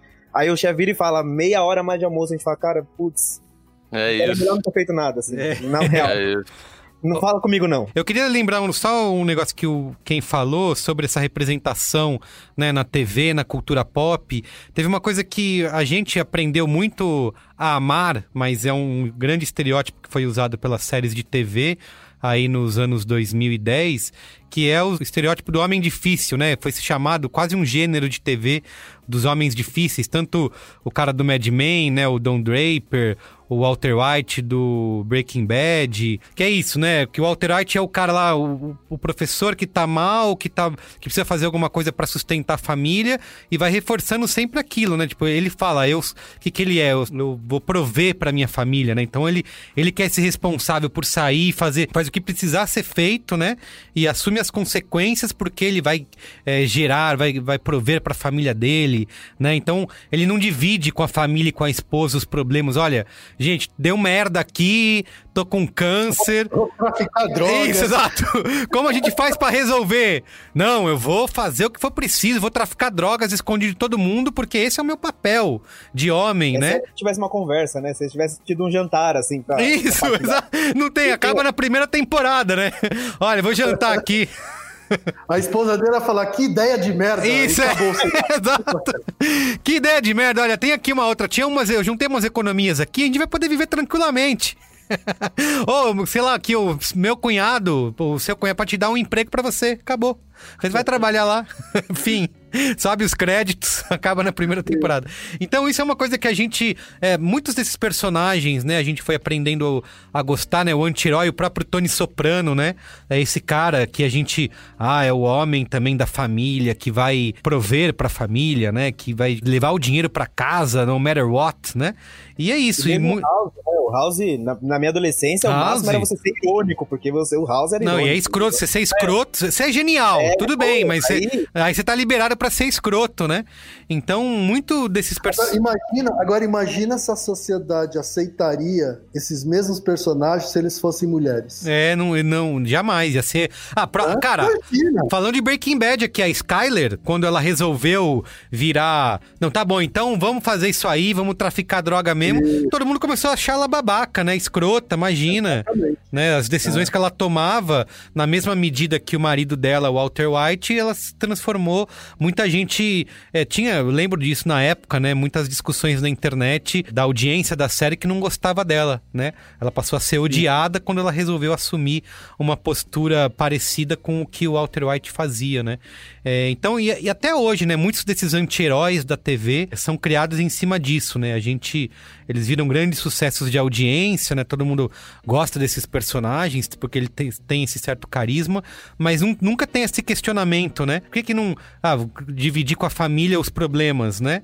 Pra poder e não ser esse cara que vai, não, sou quieto, não falo com ninguém, eu resolvo meus problemas, resolvo meus BO aqui, não encho o saco. E é isso que você falou, Ken. Se fosse uma mulher no lugar, é um personagem que seria odiado e não amado, né? Como a gente tem todos esses exemplos aí hoje, né? Então acho que a cultura pop, né? O cinema, a TV, tem grande papel nisso, né? Em começar a desenhar esses personagens de uma maneira diferente daqui pra frente, né? Inclusive, o, o, o Ken chamou a Rede Globo pra chincha aqui. e... É, agora o Globo tá intimado, agora vai ter um duelo, aquela coisa de macho e machão, né? tá morto agora. Mas a, a Globo tem na mão uma coisa que não sei como é que vocês avaliam, mas que eu considero um baita, uma baita forma de ver, assim. Porque quando a gente vai discutir masculinidade, masculinidades, enfim, com certeza não dentro do mesmo, enfim, que são grupos sérios, mas aquele debate de bar na mesa, acalorado, Uhum. é sempre aquela coisa, putz, o que não é, assim, você não, você não pode ser escroto, você não pode ser violento, você não pode ser isso. E não que eu, não que eu esteja passando pano, mas vai muito, tipo, destruindo tudo que a gente foi ensinado a ser e não bota nada no lugar, assim. E aí é muito legal aquilo que o Pedro falou um pouquinho atrás, de, cara, a gente não tá dizendo que você não pode fazer as coisas que você faz, só tá bom pra você repensar o que te motiva e como você age nessas, nessas situações. E aí a Globo tem o grande case, pra usar uma buzzword, que é o Rodrigo Hilbert, que é um cara que tá há anos na, na, na TV toda semana, montando um forno de açapão, se sujando de caixa, e todo, tudo aquilo que a gente adora, inclusive o Rodrigo Hilbert um beijo para você. Quando a Fernanda Lima não estiver olhando, você me liga. É... Mas que é assim, assim, ele só não é um. Pode palavrão, né, que é o Benquete. Ele só não é um pau no cu, assim. Ele só não é um otário, sabe? Ele é um cara que ele vai lá, putz, eu quero montar um forno, quero ordenhar uma vaca. Hoje ele vai lá ordenhar a vaca, conversa com todo mundo, aceita as piadas tal. Então, não é uma questão de você não pode se sujar, se sujar de graxa, você não pode ser mecânico, você não pode consultar seu carro no final de semana. Sim. É só uma questão de assim, tipo, cara, a motivação é de um outro lugar que a gente tá partindo, sabe? Eu acho que o Rodrigo Hilbert é um, uma coisa bacana, assim, porque ele, ele os homens, inclusive, estão bugando com ele, assim, eles não estão conseguindo entender. Tipo, esse cara é, é, é, massa, mas cadê o... Concorrência desleal. É isso, né? A galera fica nessa, de putz, não dá pra competir com ele realmente não dá, mas assim, é, eu acho que ele começa a propor já, já vem nessa outra narrativa, assim, acho que ele já parte de um outro lugar que é, cara, não é só um trabalho que eu tenho que fazer, eu não, não entendo qual é o conceito do programa, é só ser gostosão, mas assim, eu vou lá, vou ser gostosão e vai ser isso, eu vou estar pra minha casa e cuidar da minha família. E aí ele faz muitos posts sobre a família, enfim, tem tudo isso. Mas acho que começa, acho que é um, é um jeito da gente olhar, que acho que ele centraliza um pouco essa questão, assim dá para fazer diferente sem, sem, sem você destruir tudo aquilo que você é, o que você acha que você é. Aí você vai ver com seu analista depois. Mas pensando na sociedade, acho que começa a ter um outro modelo já, sabe? Sim. Espero que isso inspire pessoas. Eu acho que assim, se a gente tinha o Rambo como modelo e hoje tem o Rodrigo Hilbert, eu acho que a gente evoluiu alguma coisa aí, né? Mas entendendo que quando falam assim, ah, o Rodrigo Hilbert é o modelo de não sei o que, o homem fica assim, eu fico pensando só na quantidade de modelos inalcançáveis que as mulheres têm, né, como referência e ninguém nunca problematizou, ninguém ah. nunca fica questionando isso, né? Total. Então, apesar de eu achar o Rodrigo Hilbert realmente um lugar inalcançável, né? O cara é rico, bonito, pode ordenhar vacas a, né, do jeito que ele quiser, quando ele quiser. Então, de fato, é um lugar muito distante, né? E a gente, inclusive, tenta trazer um discurso para falar com um homem comum, né? Para falar com um homem ordinário no, no melhor sentido do termo, né? Do, do, do, do dia a dia mesmo. Uhum. Então, evitar expressões rebuscadas, academicismos, palavras difíceis, termos técnicos, justamente para aproximar esse debate, essas reflexões dos homens comuns para a gente não entender que esse papo é um papo de Rodrigo Hilbert, sabe? Sim, de modelo, né? De... É, é, isso, tipo... Hum é um Não, papo e entre nós. Sonho, e o nosso sonho, Iago, é justamente que papos como a que a gente tem nos encontros do Memo aconteçam é, na mesa do bar, né, no, na roda sonho. do churrasco. Pô, esse é o sonho, cara. Né, assim, é, a gente é capaz, os encontros do Memo mostram que a gente é capaz de ter conversas bacanas, sem ser babaca, mesmo juntando um bando de homens. Isso, vocês, é que assim, vocês têm algum algum conselho, dica para dar? Porque assim, quando você junta num grupo, né, onde as pessoas estão chegando lá, já com esse propósito, como o Pedro falou, né, elas já chegam mais preparadas para aquilo. É, talvez seja mais fácil, né? Você tem as, essas bolhas, né? Na, na, minha bolha de amigos é um assunto que é super, pode ser super bem falado e comentado, ninguém vai ficar tirando sarro um do outro, né? É, mas você chegar numa roda em que essas pessoas não estão, né? Vocês falaram a roda do churrasco, do bar, né? Onde você tem lá a maioria dos homens comuns que enxergam na, no, no, feminismo, por exemplo, um mal, né, como o machismo. Como que se inicia uma conversa dessa? Porque geralmente, se você chega a um homem que quer chegar botando esse papo na mesa, é muito fácil esse cara ser rechaçado e resolver ficar quieto, né? Falar, ah, não vou, né, me dar o trabalho de ficar questionando. É, exato, vai virar, acaba virando, acaba virando isso. Ela vem o chato com esse papo aí de tem nada, aqui é homem, aqui é macho mesmo, não sei o que, coça o saco e cospe no chão, né? É, enfim, tem algum jeito de conseguir de começar trazendo esse papo, é até e não é só no, no, no grupo de amigos, mas até na, no grupo de família mesmo, né? Uhum. A Ju já falou isso, né? Ah, a gente debate muito esse assunto, mas, sei lá, no meu grupo de família com os meus tios, isso é piada, sabe? Não, você chegar falando desse tipo de coisa de feminista. Ela vira isso, ah, lá vem a feminista, né? Falando de novo com esses papos chato aí. Né? Então, como faz para poder começar, olha, gente, que tal se a gente começar a pensar de outro jeito? Tem como, Pedro? Cara, tem, acho que tem, mas assim, de fato esse momento, né, de você confrontar uma pessoa, seja um amigo, um familiar, é um momento de muita atenção para quem tá fazendo a coisa, porque como a gente costuma dizer, é o momento que você tá colocando sua carteirinha do clube do homem ali em xeque, né? Sim. É o o clubinho ali está sendo ameaçado. Você, tá, você pode ser expulso daquele grupinho. Então, muitos homens acabam se omitindo, né? Uhum. E não colocam ali a sua insatisfação, né? O seu incômodo com a situação para não, não, não, criar o um mal-estar, não ser visto dessa forma e tudo mais. Mas aí tem uma coisa que, assim, quando, quando você começa a entrar nesses papos, né? Pelo menos isso tem acontecido comigo, acredito com quem também. Quando você começa a refletir sobre isso e se aprofundar um pouco, trocar sobre isso com outros homens, o incômodo fica tão latente que fica muito difícil de você não se manifestar, sabe? Então acho que quanto mais incomodado verdadeiramente você fica, mais Sim. esse ímpeto de falar sobre essas questões, e aí seja para falar que aquela atitude ali não foi tão legal, ou, ou se manifestar, né, trazendo uma vulnerabilidade sua, isso fica é, é, quase que assim, obrigatório de ser feito, sabe? Porque assim, não tem mais, cara, como eu, eu só ficar falando minha vida inteira sobre futebol, política e trabalho, Sim. sabe? Tipo, eu, eu, eu sou flamenguista, eu adoro falar de futebol, eu adoro o Gabigol, eu, eu gosto de futebol, eu não tenho... Tenta ser São Paulino que aí você para na hora. Depois é, ainda bem que eu, que eu né, pensei direitinho na hora de escolher meu time ali, fui bem guiado. Mas bom, eu gosto de falar sobre isso e passaria muito tempo da minha vida falando sobre isso, mas só falar sobre isso, bro, eu não aguento mais, sabe? Então, assim, eu quero procurar pessoas que consigam trocar comigo de uma maneira decente, assim, né? Do que eu considero uma boa conversa. Então eu sei que hoje eu consigo conversar com quem, assim, mas talvez tenha um amigo meu de infância que me conhece, assim, de uma outra forma, milênios, muito diferente da, do, que do, do jeito que o quem me conhece, e que eu não vou conseguir ter meia dúzia de, de ideia com aquele cara porque não dá mais. É. Então. Principalmente quando o homem tem... se junta em bando, né? Homem junto dá merda, né? Eu já vi muito isso acontecer, sei lá, em épocas de trabalho, vai com, com amigos no bar, assim, você tem aquela galera que, é, ah, sei lá, passa uma mulher, os homens se veem obrigados a olhar e falar, nossa, que gostosa. Assim, todo mundo vai, porque senão, puta, não posso ser eu, né? Que não vou falar alguma coisa que não. Senão, imagina, vou ser colocado em xeque aqui. Então é isso, homem junto geralmente dá merda, né? Mas isso que você falou, se, se você começa a colocar. Se um ali tem uma pulguinha do cara tá incomodado, é isso, né? Ele vai, vai ficando cada vez mais impossível de não falar alguma coisa, né? Conforme cada um vai falando um pouco. Imagino é. nessas todas. Não, então, tem essa surpresa boa, né? Essa surpresa bem-vinda, que às vezes quando você fala, aquele outro amigo ali fala assim: é, também acho. Sabe? Você fica assim, nossa. Às vezes o cara. É, não, pô, é isso aí. É, sangue bom. É, é, sangue bom, é. é Às vezes manda no privado ali, né? Às vezes manda uma mensagem pra você no privado. Gostei do que você falou lá no grupo. Aí você fala assim, pô, cara, fala no grupo então, né? Se você gostou, fala no grupo, me ajuda. Não, você vem comigo.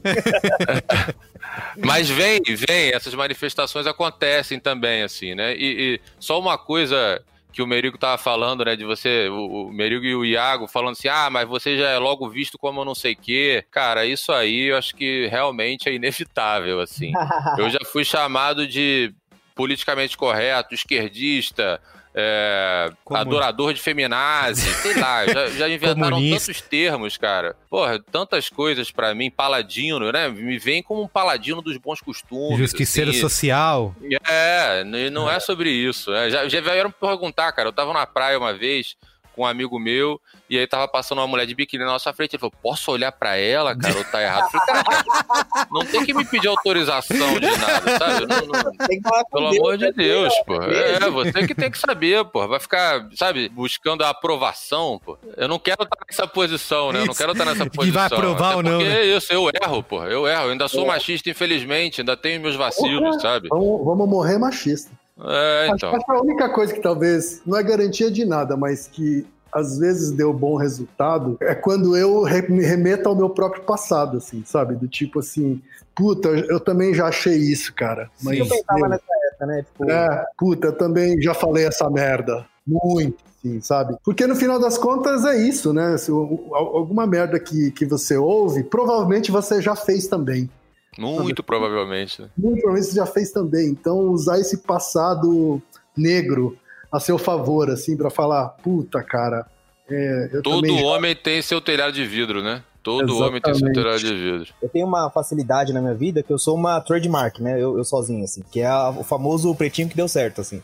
Como eu tenho 24 anos e basicamente não morri nem fui preso e tal, então a galera começa a prestar um pouco mais de atenção. E não que eu seja alguém pra ser seguido, assim, de forma alguma, inclusive não me sigam, mas eu, eu acredito muito em, em- em ser exemplo, assim. Eu acho que isso é muito importante. Eu acho que, que tem hora que a gente acha que não, mas as pessoas estão prestando atenção, a gente tá comunicando coisas pras pessoas. Quando a pessoa vê a forma que você faz e vê que dá certo, a tendência dela seguir é maior, assim. Agora, quanto a conversar com pessoas diretamente no, no- no dia a dia e tal, eu não sei pra vocês, mas eu, em rodas de amigos, inclusive amigos progressistas, que eu tenho super intimidade, que eu posso falar sobre qualquer assunto, em roda pra mim ainda é muito estranho, assim. Eu, eu acho que a gente também tem que botar na mesa que, cara, mesmo com a nossa galera, com a nossa turma, que a gente já combinou que a gente vai deixar pra lá Uhum. certas coisas, ainda assim a gente continua reduzindo muita coisa. Tipo, eu, eu acho muito difícil sentar com a galera e, e trocar sobre, putz, meus sentimentos, o que, que tá passando. Se eu sento no bar, eu tenho que ser a pessoa incrível e engraçadona. Você tem que Isso, ser pra ser divertida, né? Mas eu acho que no tete a tete ali, no pessoal, o que eu sempre faço é chamar de cantinho. E assim, eu, não- eu- eu tento não partir do princípio de que, ah, putz, é o outro, assim. E nem do, do, do princípio de que, ah, eu vou falar um negócio sério. Mas é, é,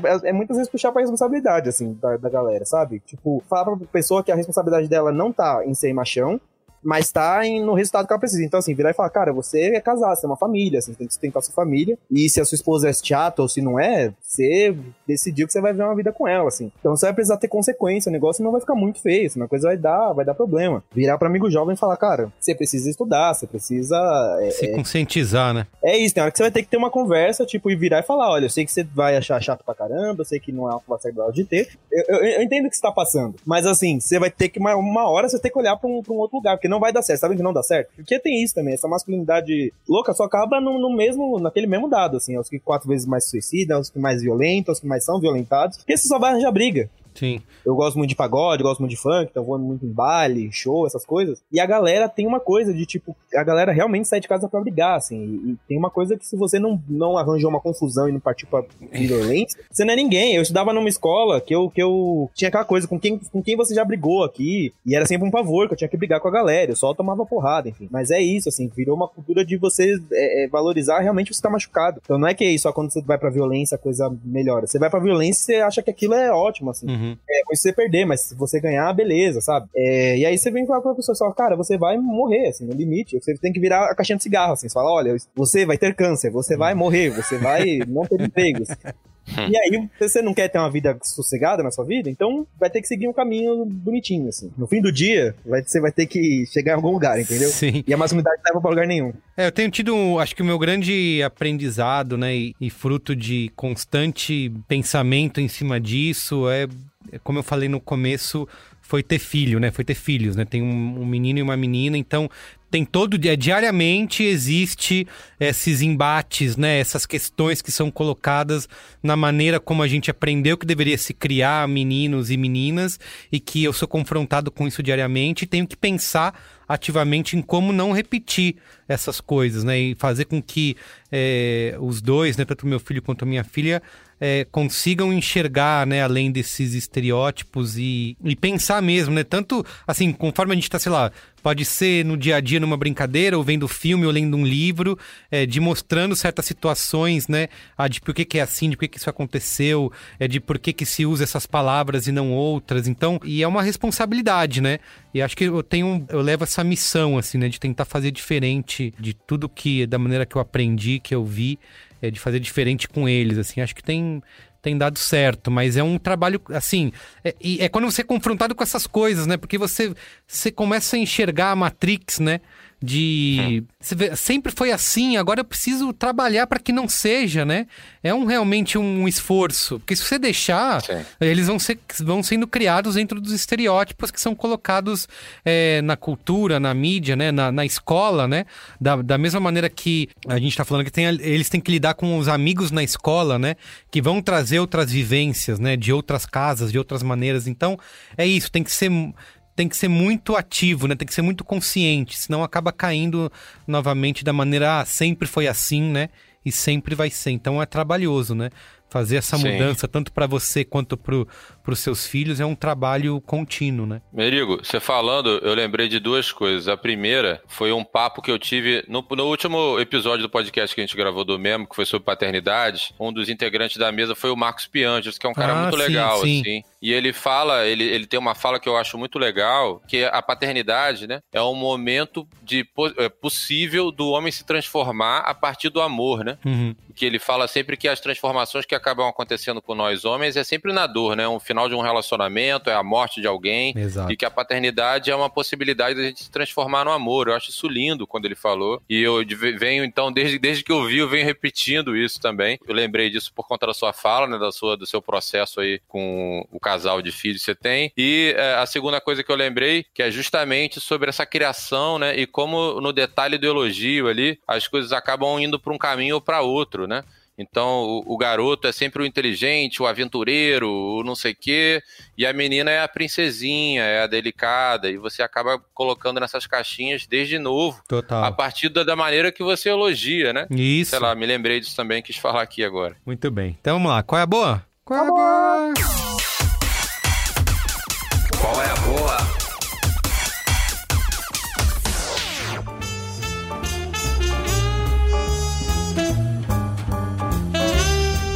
Quer começar você, Iago? Eu vou indicar um disco que não tem nada a ver com o que a gente falou aqui, mas eu sei que tá dentro das regras, então Muito dentro. eu gosto, eu gosto só de seguir as regras. Meu negócio é esse, só a Constituição.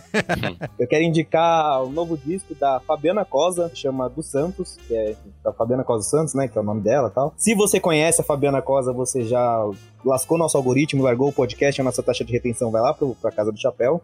Enfim, é uma- um acontecimento na música aí brasileira. É, se você não conhece, eu convido realmente a você parar uma meia horinha do seu dia aí e dar uma escutada nesse disco. É um disco que apresenta muito do que, pra quem tá de fora, se apresenta muito do que eu, que eu acho que o Brasil é.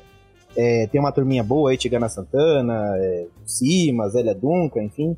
É muito um, um jeito de contar o, o, o, o Brasil de uma forma muito honesta, assim, não tem nada de espetáculo, então acho que é bacana pra pra conhecer nossa espiritualidade, nossas cores, nossa forma de ser, enfim, tudo aquilo que você vê no Fantástico, mas sem, sem, sem mulher pelada, sem espetacularização. Eu acho que a Fabiana Cosa põe muito de, de Brasil no que ela faz mesmo, muito de verdade no que ela faz, e aí eu acho que você pode dar uma chance pra mudar sua vidinha um pouquinho hoje. Muito bem. E você, Pedro, tem qual é a boa? Vou, vou manter uma dica aqui relacionada ao, ao nosso tema de masculinidade. E aproveitando o que você falou, Merigo, de masculinidades negras, tem um livro que eu gosto muito, que é o Diálogos Contemporâneos sobre Homens Negros e Masculinidades, que foi organizado pelo Henrique Ristier e pelo Rolf Malungo, que são dois caras incríveis. E tem vários autores, incluindo o nosso querido Túlio Custódio. É, ele escreve um dos capítulos, e um outro querido amigo, Caio César, também escreve um, um outro capítulo desse livro. É um livro, um livro que tem um ano, dois anos no máximo que foi lançado e é muito legal, assim, tem muita gente legal escrevendo e eu acho que para a gente aprofundar um pouco esse debate de masculinidade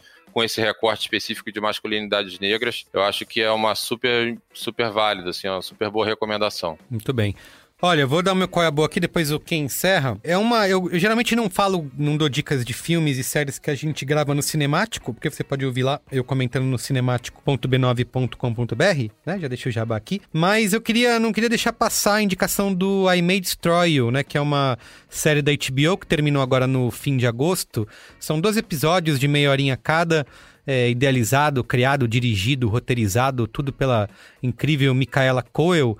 E ela tem um jeito muito, uma sensibilidade bastante incomum, assim, de tratar de temas muito sérios, né? Como é, o consentimento, né? Liberdade sexual, é, abuso sexual, né? Também uma relação ali de amizade, né? Toda uma dinâmica de amizade do- dos personagens. E é um jeito, assim, super fresco, né? De, com um naturalismo que é muito difícil da gente ver atualmente é, em muitas séries. E ela domina a tela o tempo todo. Eu até chamei de gente linda a série. Ela é magnética todo momento que ela aparece. E acho que é uma das, foi uma das melhores produções aí, uma das melhores séries que eu vi nos últimos tempos. Só tem essa temporada, não existe ainda notícia de que vai ter uma segunda, então ela acaba nela mesmo. E ela mistura meio que essa história de detetive, né? Onde ela vai. Ela é uma autora jovem, né? Ela escreveu um livro que fez sucesso e ela tá nessa.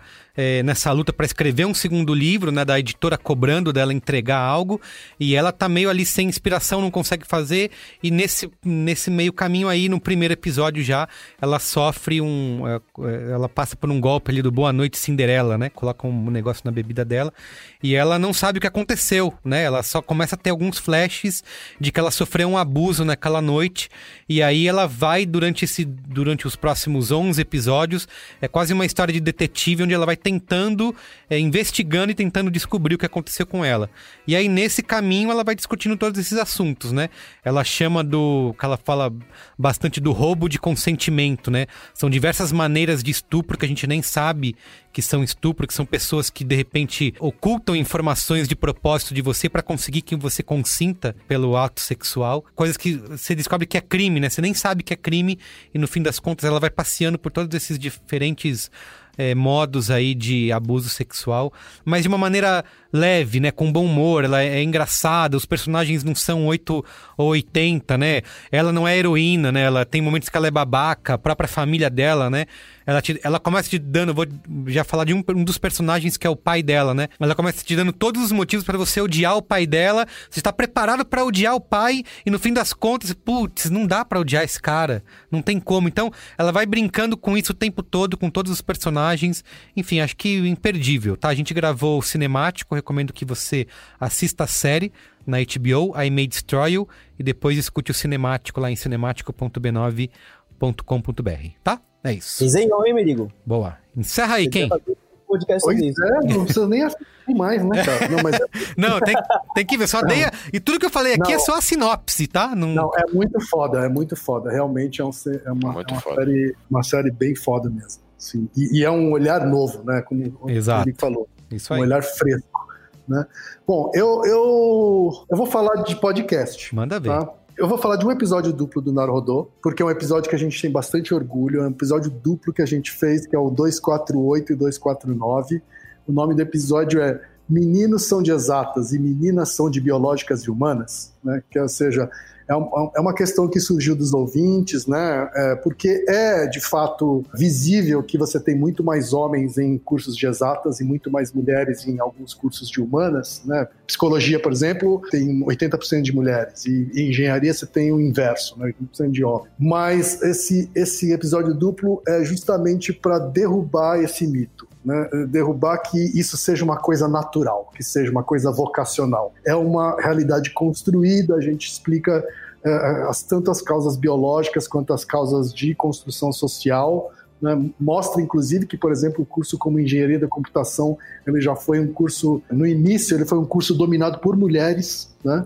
Por causa de uma circunstância histórica, né, onde as mulheres no pós-guerra começaram a ocupar cargos de tinha a ver com datilografia, etc. E a computação meio que começava ali, né, na, na- na digitação de coisas, tal. Então, eu acho que é um, é um, um episódio duplo bastante legal, assim, que, que derruba vários paradigmas, assim, que está tendo uma repercussão muito boa. E o outro podcast é da família B9 também, tá? Que eu tô ouvindo recentemente vários episódios, que é o Finitude. Hum, Tá? É um podcast muito bem cuidado, muito bem produzido. Ele foi criado pelo, pelo Renan e é apresentado pela Juliana. Eu conheci eles na, na, na festa do B9. Eles, eles fazem tudo com muito cuidado, assim, é tudo muito bem produzido. E eles falam sobre a finitude da vida, né? Falam sobre tudo aquilo que tem fim, tem várias abordagens sobre, é, é, sobre a morte, né? pontos de vista sobre, sobre a morte. Pode parecer meio mórbido ouvir sobre isso nesse momento, mas pelo contrário, tá? Eu acho que tem uma, eles têm um cuidado para que a gente entenda, inclusive, os sentimentos de tristeza, para que a gente consiga se acolher, assim, sabe? Eu acho que é, é um podcast muito sensível e que eu virei fã. muito tá? bom. Então recomendo aí para quem não conhece. Gostei muito das suas duas dicas, viu, Ken? Eu sou suspeito pra falar, mas adorei. muito bem. Gente, obrigado, viu? Falou, galera. Muito bom conversar com vocês, foi incrível. Valeu, gente. Valeu. Obrigado pelo convite.